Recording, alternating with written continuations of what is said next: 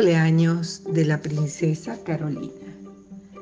La princesa Carolina se había despertado una mañana con los títulos de nobleza desordenados. Era el mes de abril y había llegado el día de su fiesta de cumpleaños. El palacio estaba alborotado. Su ama de llaves iba y venía con los preparativos. El vestido, el peinado, los zapatos, las sales de rosas para su baño, el aceite de almendra para sus cremas, las flores para su cuarto. La reina y el rey, obstinados en dar órdenes, pretendían al mismo tiempo relajarse para disfrutar junto a Carolina de la fiesta. ¿Y Carolina? ¿Alguien se había preguntado cómo se sentía ella en medio de aquel alboroto real? Carolina era una princesa, sí, pero también era una chica que tenía ilusiones, sentimientos y muchas ganas de cambiar su historia.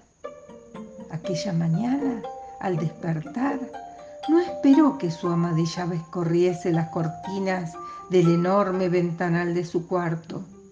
Ella misma lo hizo cuando se despertó y comenzó a mirar a través de la ventana. Eso lo hacía cuando necesitaba encontrar un poco de paz.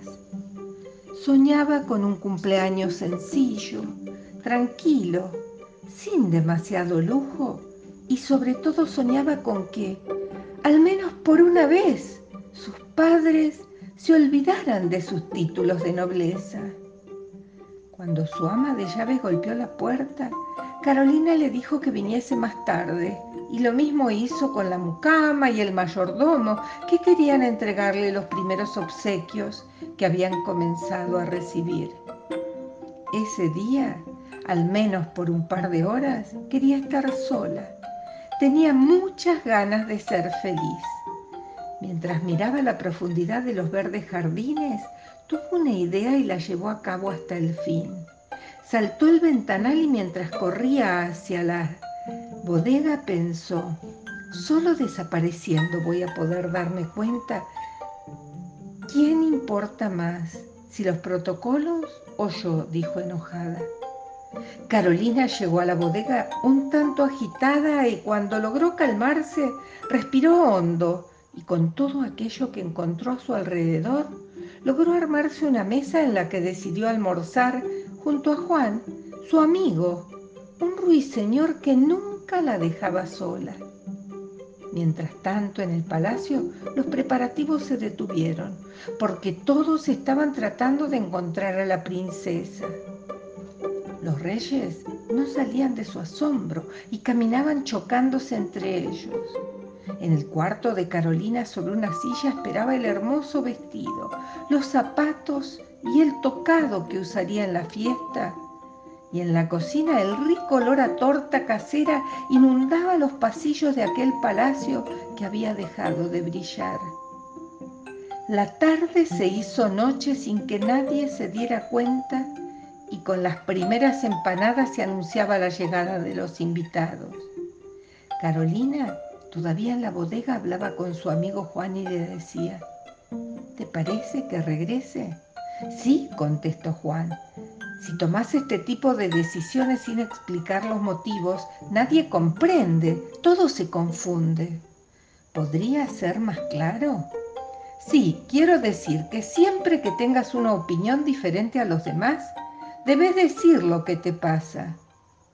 Aquella respuesta tan clara de Juan dejó sin palabras a Carolina, que después de meditar un momento decidió volver al palacio descalza y en camisón, tal como se había ido. Cuando llegó a la ventana de su cuarto, descubrió que estaba cerrada por dentro y por allí ya no podría entrar. Entonces decidió entrar por la puerta principal del palacio. A esa hora todos los invitados habían llegado, pero Carolina solo quería abrazar a sus papás y pedirles perdón. Algo nerviosa, subió las escalinatas luego de que los guardianes reales le abrieran las puertas. ¡Princesa, princesa! gritaban todos casi al mismo tiempo. Entonces los reyes salieron corriendo de su habitación y fueron a abrazarla. Carolina miró a los invitados y les dijo, gracias a todos por venir. Después miró a sus padres y les pidió perdón por haberse escondido explicándole los motivos de aquella travesura. En ese mismo instante las campanas sonaron y Juan, su amigo, colgado de la luz más alta del techo del palacio, le guiñaba un ojo y con su hermoso cantar animaba a todos a disfrutar de la fiesta. La princesa Carolina bailó descalza y en camisón hasta que la fiesta terminó.